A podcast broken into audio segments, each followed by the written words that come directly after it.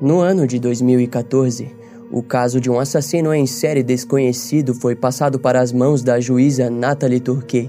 O caso se tratava de uma série de mortes pela região da Ile-de-France, na França, durante os anos de 1986 e 1994. As investigações seguiram por seis anos, até que os envolvidos passaram a acreditar que um policial francês pudesse estar envolvido com o caso. Em 2021, a juíza solicitou que todos os 750 policiais que atuaram na região de Ile-de-France na época dos crimes deveriam se apresentar para um exame de DNA. No entanto, no dia 29 de setembro de 2021, um desses policiais cometeu suicídio e deixou uma carta para sua esposa. Em sua carta, ele admitiu ser um grande criminoso que cometeu atos imperdoáveis até o final de 1997 e tentou explicar-se escrevendo que conseguiu suprimir seus impulsos depois que havia começado a sua família. Alguns dias mais tarde, a promotoria de Paris anunciou oficialmente que uma comparação de DNA seria feita para descobrir se o policial possuía ou não conexão com o assassino em série conhecido como Le Grille. Teria então a caçada ao assassino em série finalmente acabado? Para alguns, sim, mas para a justiça, não. Afinal, julgar um homem morto e que estava sendo procurado há mais de 35 anos não seria tão fácil assim.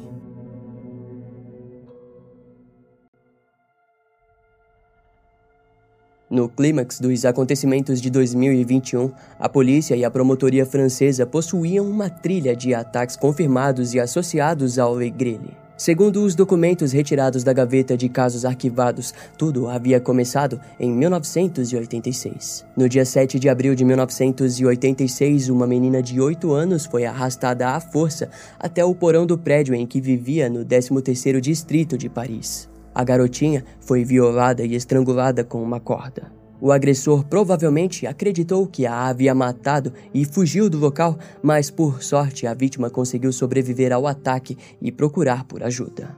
Na época, o ataque deixou os moradores do prédio atônitos. Os moradores do 13º distrito também não conseguiam acreditar que um ataque como aquele pudesse ter acontecido daquela forma. As autoridades caçaram o suspeito, mas a garotinha não havia conseguido informar detalhes específicos da identidade do seu agressor, a não ser pela informação que ele possuía um rosto marcado por acnes. Assim, o caso permaneceu sem novas pistas até quase um mês depois, quando um novo ataque ocorreu pelos arredores. Para ser mais exato, naquela vez o ataque aconteceu no 19º distrito de Paris. Lá, o casal de inspetores da Previdência Social, Suzanne e Jean-Pierre Bloch, moravam no conjunto habitacional Fontainebleau. O apartamento do casal ficava no terceiro andar do prédio, na rua Petit, de número 116, e juntos eles haviam tido dois filhos, Luke Richard, de 24 anos na época, e Cecily Bloch, de 11 anos. O filho mais velho do casal, Luke Richard, trabalhava como pesquisador de biologia molecular na Universidade de Jussieu, que ficava próxima à Catedral de Notre-Dame, em Paris. As manhãs da família costumavam ser agitadas.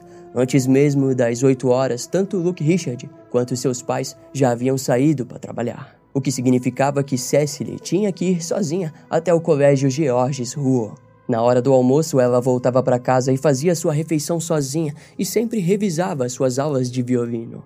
A disciplina exigida de Cecily era vista com naturalidade para a garotinha que era membro da orquestra juvenil Alfred Lowengut. Suas práticas extras também serviam para a sua preparação, pois seus pais desejavam a pôr no colégio Octave Greard, onde ela refinaria ainda mais o seu talento musical. Na época, Cecily também havia recém ganhado um prêmio por excelência em um curso da Fundação Léopold Belin de Paris. Contudo, às vezes não importa o quanto uma pessoa seja talentosa e digna de aplausos alegres, todos nós, em qualquer idade ou fase de nossas vidas, sempre estaremos expostos à violência e à maldade alheia. Infelizmente para Cecily Bloch, não seria diferente. Ao meio-dia do dia 5 de maio de 1986, Suzanne Bloch ligou para a sua casa para falar com sua filha. Aquela era uma atitude costumeira para a família. Porém, quando ninguém atendeu o telefone, Suzanne passou a ficar preocupada. De forma imediata, a mulher ligou para o colégio que informou que Cecily não havia comparecido naquele dia. Como Suzanne e Jean-Pierre trabalhavam no mesmo local, ela logo informou seu marido que juntos retornaram até o apartamento. Lá, eles encontraram um apartamento vazio e nenhum sinal da bolsa da escola de Cecily, o que significava que ela havia saído de casa, mas não havia chegado na escola. O casal trilhou a pé todo o caminho que sua filha repetia todos os dias até o colégio que ficava a menos de dois quilômetros da residência da família. Durante o caminho, eles questionaram os comerciantes locais que frequentemente viam Cecily passar, mas, para o horror deles, ninguém havia visto ela naquela manhã. Enquanto aquilo acontecia, o zelador do prédio também procurava pela pequena Cecily pelos arredores do local. A polícia já havia sido acionada, mas a demora para sua chegada deixou o zelador angustiado e, por volta das duas horas da tarde, ele saiu para procurar novamente. Uma hora depois, o zelador caminhava por uma área pouco iluminada na rede de apartamentos quando se viu dentro do depósito usado pelos trabalhadores e funcionários do prédio. A pouca iluminação deixava o clima sombrio e ao se aproximar do canto da sala, ele viu um pedaço de um tapete vermelho velho que morbidamente tampava alguma coisa. Ao levantar o tapete, ele logo identificou o corpo de Cecily Bloch. A tragédia no 19º distrito fez com que a Brigada Criminal da França fosse acionada. No local, policiais da área e investigadores forenses analisaram cada aspecto do crime. O Ministério Público francês permaneceu inquieto com o ocorrido, ainda mais quando a autópsia revelou violência sexual, ferimentos de faca e estrangulamento. Nenhuma impressão digital foi encontrada na vítima ou na mochila de Cecily. A arma do crime se mostrava ausente e a única pista eram os fluidos de sêmen encontrados no corpo. O apartamento da família Bloch foi investigado e nada parecia apontar para uma possível luta ou sinais de arrombamento. Quando os moradores foram questionados, eles testemunharam que achavam ter visto alguém suspeito entre as 7h30 e 9h15 da manhã. Segundo os detalhes, o suspeito era um homem com uma pele repleta de acnes. Os investigadores acreditavam que o suspeito provavelmente tenha emboscado Cecily no elevador e levado para o canto escuro do prédio. O retrato falado foi criado pela polícia, que retratava um homem adulto de 25 a 30 anos, do tipo europeu, e com acnes na face. No entanto, as características do suspeito não batiam com nenhum criminoso do banco de dados da polícia francesa. A mídia, em resposta à tragédia, passou a chamar o homem de O Marcado ou o Homem da Cara Furada, que em francês significava Legrele. Os investigadores não perderam tempo com a mídia e deduziram que o crime fazia do criminoso alguém experiente em assassinato ou tentativa de assassinato. O inspetor Bernard Pasqualini ficou responsável pelo criminoso e mandou centenas de policiais vasculharem pilhas de documentos e registros antigos de criminosos locais. A primeira descoberta foi de que um criminoso parecido com as descrições dadas pelas testemunhas teria agido no 13º distrito de Paris um mês antes, no dia 7 de abril de 1986. Para Bernard e os investigadores envolvidos, se tratava do mesmo criminoso. É o Legrel, disseram eles entre si. No dia 19 de maio de 1986, vários homens foram investigados e interrogados, mas todos eles apresentavam álibis bem concretos. Um mês depois, em junho, um possível suspeito foi preso ao ser reconhecido por um dos moradores do 19º distrito de Paris. Daquela forma, ele foi submetido a um forte interrogatório e, no final, admitiu ser o responsável pelo assassinato de Cecily Bloch. No entanto, o seu tipo sanguíneo não batia com as amostras que a polícia possuía do Legrel e assim ele foi logo dispensado. Aquele atraso fez com que as investigações se intensificassem, porém, tudo o que eles tinham em mãos era o fato de que o suspeito se tratava de um homem com acnes. Aquela informação não era tão útil quanto esperavam que fosse, e para piorar, o criminoso se mostraria ativo novamente um ano depois. No dia 28 de abril de 1987, um duplo homicídio na rua Saint-Croix de la Bratonnerie, no bairro de Marais, em Paris, chamou a atenção da polícia francesa. Algo dizia que se tratava novamente de Legrel, mas a verdade só seria liberada anos mais tarde. As vítimas de abril de 1987 foram o técnico aéreo Gilles Politi, de 38 anos, e Imgard Miller, uma empregada alemã da família. O apartamento dos Politi se localizava no bairro de Marais, em Paris. O corpo de Gilles foi encontrado de bruços, nu e com sinais de estrangulamento.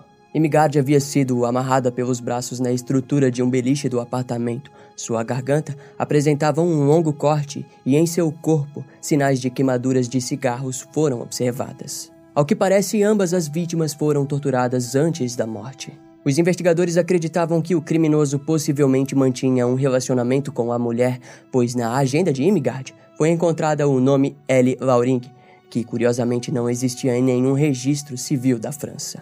Os vizinhos testemunharam que um homem de porte atlético de 20 e poucos anos havia ido até o apartamento um dia antes e até mesmo havia tentado se comunicar através do interfone no dia do crime. Originalmente, a polícia francesa suspeitou de que Legrelle pudesse estar envolvido com o crime, mas as diferenças óbvias não chamariam a atenção da polícia até 2021. Em outubro de 1987, a Brigada Francesa de Proteção a Menores ligou para a polícia e informou de um ataque recém-acontecido no 14º Distrito de Paris. Uma menina de 14 anos voltava da escola no dia 27 de outubro quando foi abordada por um policial que disse precisar interrogá-la. Assim, o suspeito acompanhou a garotinha até sua casa, onde, sob ameaça de uma arma, foi imobilizada e violentada. Antes de fugir, o criminoso roubou o apartamento e deixou a garotinha viva. Os investigadores acreditavam que se tratava de um novo ataque do Legrele e mostraram o retrato falado feito no assassinato de Cecily Bloch para a garotinha que identificou o agressor, mas disse que a pele dele era lisa. Até o fim de 1987, inúmeros outros ataques foram atribuídos ao Legrele, principalmente devido ao modus operandi versátil do criminoso mas apenas dois ataques foram ditos com certeza que foram de autoria do criminoso. As vítimas foram duas mulheres, uma de 26 anos e a outra de 34 anos. No entanto, as investigações se mostraram lentas e continuou assim até janeiro de 1989, quando a mãe de Cecily morreu em um acidente de carro.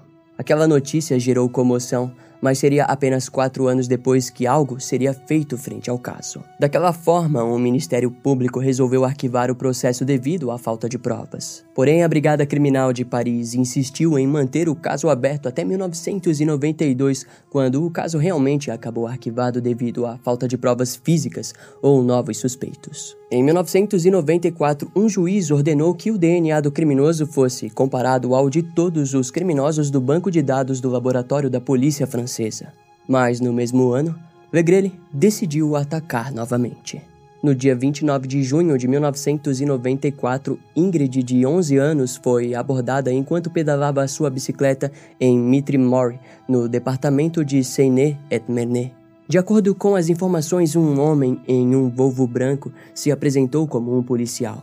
O criminoso levou Ingrid até uma fazenda abandonada em Seclay, onde foi violada e deixada sozinha. Após o ataque, um suspeito que dirigia um Volvo foi preso em outubro após ser flagrado tentando sequestrar duas garotinhas no departamento de Seine-et-Marne. A polícia acreditava ter pego o cara certo, mas um exame feito no laboratório do Instituto Nacional da Polícia Científica de Paris retirou a acusação devido aos resultados dos testes que provavam sua inocência. Em outubro de 1994, a garotinha identificou seu agressor em meio a diversos retratos falados do Legrele, fazendo a polícia acreditar que de fato ele havia atacado novamente. Infelizmente, aquela não havia sido a primeira vez em que uma vítima havia relatado que o agressor se apresentou como policial, mas essa informação, por algum motivo, passaria batido por longos anos. Depois do último ataque, Legrele supostamente ficou ausente por um longo período. Até que em janeiro de 1997, a impressão digital de um estuprador foi comparada com a de Legrele, mas Ingrid não o reconheceu como seu agressor. No decorrer dos anos, centenas de criminosos sexuais foram interrogados, além de vários donos de Volvo ou Nissan branco. Porém, a investigação acabava nunca fornecendo novos frutos. Ao início de 2001, o assassinato de Cecily Bloch foi finalmente associado ao duplo assassinato no bairro Marais, devido a uma impressão digital encontrada na ponta de um cigarro. Também foi comparado às análises de amostras de sêmen das cenas dos crimes que demonstraram pertencerem ao mesmo homem. Na época, o desespero de Jean-Pierre Bloch o fez abrir um site chamado cecilybloch.com, onde compartilhava sua frustração no aguardo das investigações policiais. No site, ele também procurava ajuda para a investigação e um ano depois participou da Marcha Branca contra a pedofilia. A perfiladora Karine Hutsebo, que havia sido treinada pelo próprio FBI, entrou na investigação como voluntária. Os processos da investigação foram enviados para a mulher por Jean-Pierre Bloch. Em 2004, ela localizou um indivíduo que correspondia ao perfil que havia criado, mas quando convenceu as autoridades a fazerem um teste de DNA, o resultado deu negativo. Em 2005, uma análise de 32 mil suspeitos foi feita, mas nenhum parecia associado ao Legrele. A operação até mostrou uma lista de 250 indivíduos suspeitos e 135 deles foram apontados como possíveis. No entanto, pouco tempo depois, a investigação se provou inútil. Em 2011, Jean-Pierre Bloch morreu sem conhecer o rosto de quem tirou a vida de sua filha. No ano seguinte, a perícia genética, por parentesco, estava em alta e foi aplicada pelo Ministério da Justiça para o caso de Cecily Bloch, num total de 2,2 milhões de referências, mas sem sucesso. Nenhum possível membro da família do criminoso estava registrado dentro da árvore genética dos laboratórios especializados. No ano de 2012, a advogada e criminologista especializada em crimes não resolvidos, Corinne Herman, concordou em examinar o caso. A mulher conseguiu interligar o crime de Cecily com o assassinato de Karen Leroy, de 19 anos, em julho de 1994. Segundo suas investigações, existiam semelhanças o suficiente devido às marcas de estrangulamento. Depois, ela deixou a investigação para tentar entender a trilha do assassino em série francês Michael Fourniret, o qual já fizemos vídeo aqui no canal. Em 2015, foi encontrado conexão do assassino de Cecily Bloch com uma corretora de imóveis chamada Sophie, no 19º distrito de Paris. Na cena do crime, amostras foram coletadas, mas que não foram o bastante para a identificação genética. No entanto, os investigadores acreditam que aquele crime prova que Legrele não permaneceu inativo. Quando Corinne percebeu que não obteve sucesso em sua investigação de Michael Fourniret, ela decidiu retornar para o caso de Karine Leroy em 2016, mas não conseguiu estabelecer nenhuma análise genética que conectasse o crime de Cecily Bloch com o de Karine. Ao fim de 2017, Legrele foi conectado a três assassinatos e seis estupros, sendo seis desses crimes comprovados através do estudo forense de DNA. O Esquadrão Criminal de Paris continuaria suas investigações e Corinne Herman permaneceu nas investigações em nome das memórias da família Bloch. Em 2020, a justiça anunciou que o assassinato de Sophie poderia não estar envolvido com os ataques de Grelle, mas não seria deixada de ser considerada. As investigações continuaram por mais alguns meses até que novos passos fossem feitos na caçada ao assassino em série que se mostrava ausente até aquele período. No ano de 2021, a juíza Natalie Turkey revisou o caso do assassino em série Legrele e, para ela, a certeza de que o assassino fosse um policial ativo na época dos crimes era mais do que correta. Daquela forma, ela convocou cerca de 750 ex-policiais que atuaram durante aquela região na época dos crimes. O objetivo era encontrar o assassino entre eles. Os investigadores passaram a acreditar que o criminoso poderia ter mostrado o seu cartão de policial em todos os ataques, o que teria facilitado todos os crimes. Agora, como dito no início do vídeo, no dia 29 de setembro de 2021, um entre esses 750 ex-policiais cometeu suicídio. Seu nome era François Verhove, de 59 anos. Inicialmente, ele foi um dos únicos que não compareceu na data marcada e seu desaparecimento foi posto como suspeito. No dia seguinte à sua morte, a polícia francesa anunciou que François Verhove era o responsável pelos crimes de Legrele. Segundo um dos seus amigos, François era um homem gentil e um cavalheiro para todos. No entanto, poderia facilmente ficar com raiva.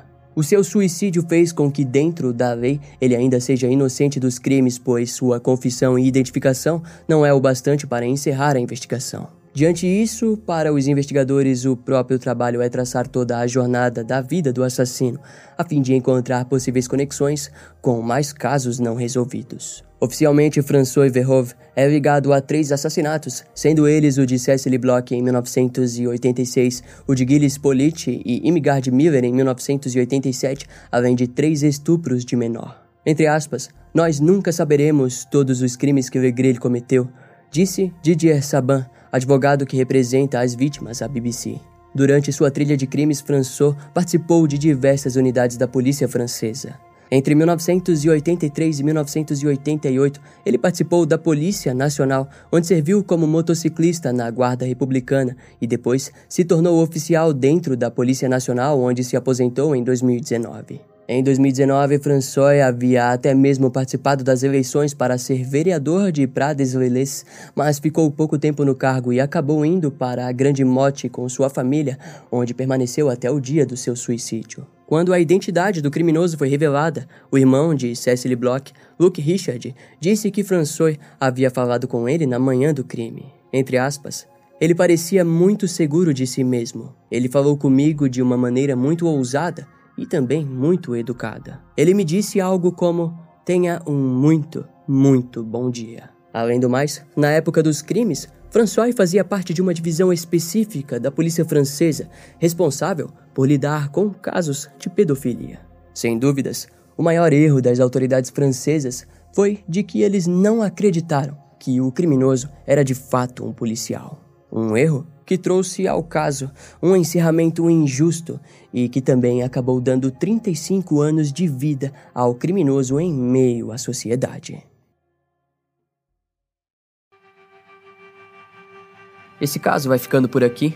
Eu espero que você tenha gostado. Não esquece de me seguir nas outras redes sociais. Meu Instagram é brian.m com dois M's, E M M E. E não deixe de conhecer o meu canal no YouTube com os episódios mais recentes que irão demorar um pouco mais para vir aqui pro podcast. Eu vou ficando por aqui, até a próxima e tchau.